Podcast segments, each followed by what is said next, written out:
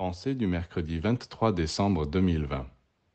Combien de fois m'a-t-on dit Vous nous parlez du royaume de Dieu et de la fraternité universelle, mais dans les circonstances actuelles, c'est une utopie. Il est impossible de la réaliser. Non, ce n'est pas impossible. C'est difficile, parce que les humains ne sont pas tellement prêts à abandonner la satisfaction de leurs désirs inférieurs pour se consacrer à la réalisation d'un idéal divin mais ce n'est pas impossible.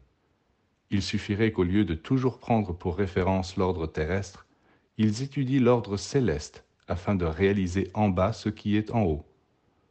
Lorsque les chrétiens commenceront à prendre au sérieux les paroles de Jésus dans la prière dominicale, que ta volonté soit faite sur la terre comme au ciel, tout pourra changer. Il ne suffit pas de marmonner cette prière comme on le fait depuis deux mille ans. On balbutie inconsciemment que ta volonté soit faite sur la terre comme au ciel. Et on continue à obéir seulement à la volonté humaine, égoïste et mal éclairée. Quand se décidera-t-on enfin à comprendre et à réaliser la volonté divine?